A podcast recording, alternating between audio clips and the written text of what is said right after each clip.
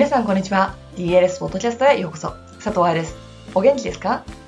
今日は2016年最後のポッドキャストです。ということは今年も50エピソード以上のポッドキャストをお送りしてきたということですね。塵も積もればということはこういうことを言うんでしょう。今回が DLS ポッドキャスト初めての人もエピソード1の私のたどたどしい日本語からついてきてくれている人もすでに何度もリピートして聞いていて私のモノマネができるようになっている人も応援してくださってどうもありがとうございます。さて2016年の締めくくりにする記事は何にしようかなとかなり迷っていたのですがポジティブに考える力とレッスンという記事に決めました。ポジティブに考えるということも練習できますよという話を書いた記事。という本文に行く前にポッドキャストリスナーさんたちに今年最後のお願いがあります。それは一つ質問に答えてくれること。質問は、ポッドキャスト週に1回のペースで役に立ってますか？というもの。そして答えが楽にできるように3択にしてみました。1つ目、足りてるよという人は足りてるよって。2つ目、記事はいっぱいあるんだし、週に2回に増やしたらという人。3つ目、月に1度いつものペースに加えて特別にポッドキャストでリスナーさんの質問に答えるなんていうのはどうなんだろうっていうもの。この答えを教えてくれませんか？hello.dancerslifesupport.com にメールをくれてもいいし、at dls 愛佐藤。これは、アットマーク dls aisato を使ってツイッターで教えてくれても OK です。来年のポッドキャストをどうするか決めたいので、ぜひ30秒だけでできるので教えてくれませんか？さて、お願いも終わったので本部に行きましょう。ポジティブに考える力とレッスン。リハビリシリーズが終わり一段落しているのですが、リハビリのコンセプト編にて一言、ポジティブに考える力って書いてから、今日はポジティブっていうものを見ていこうと思います。ポジティブって何？いつもポジティブにとかポジティブシンキングだよなんて言うとなんだかネガティブに聞こえるのは私だけ？無理やりポジティブにしてる感がある気がするの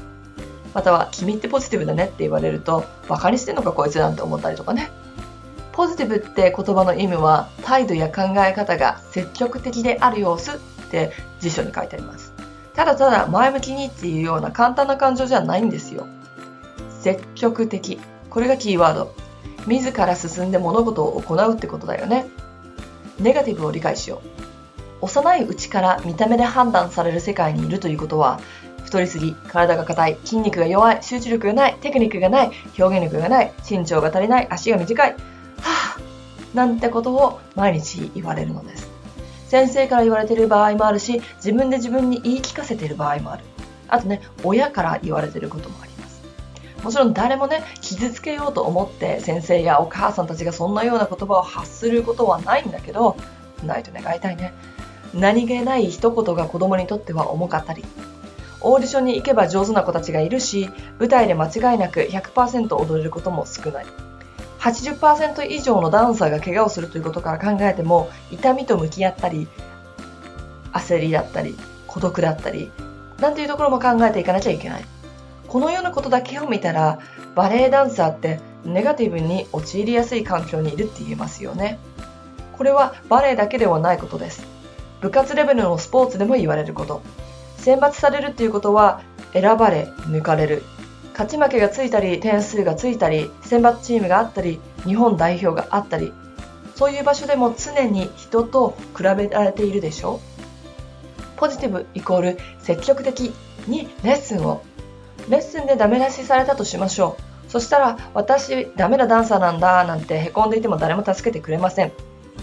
生徒が難しい質問をしてきた。忙しいから誰かに聞いちゃえなんて言ってたら、いい先生にはなれません。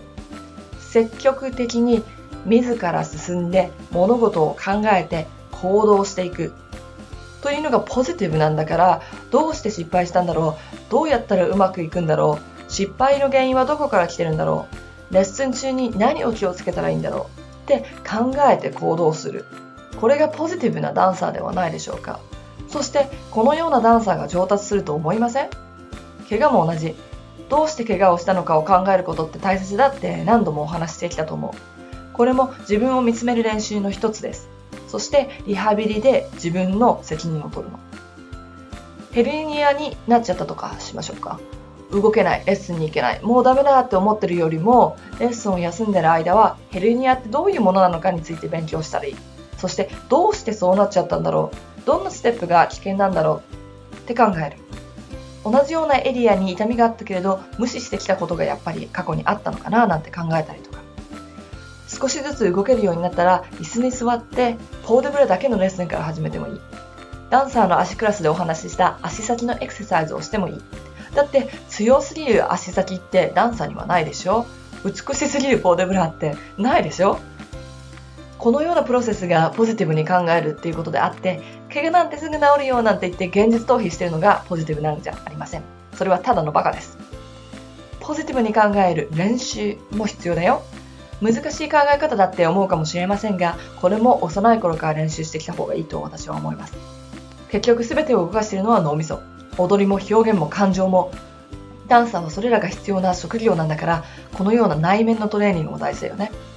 ロボットダンサーになるなという記事でも書いたけれど自分で考えず言われたことばっかりやってるのは積極的に考えているとは言いません。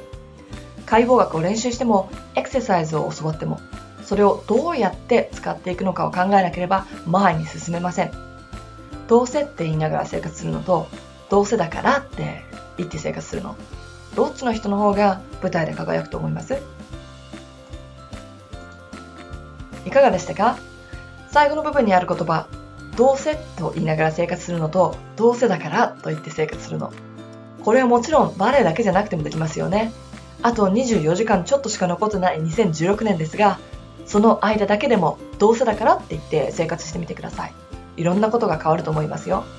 そうそう、どうせだから、愛さんのポッドキャストの質問に答えてやろうっていうのも素敵。週1ペースのポッドキャストか、週2ペースに増やすか、エクストラで月1の質問のポッドキャストをするか、それだけ教えてくださいね。hello at dancerslifesupport.com にメールください。では、素敵な年末を。また来年、ポッドキャストでお会いしましょう。ハッピーダンシング、佐藤愛でした。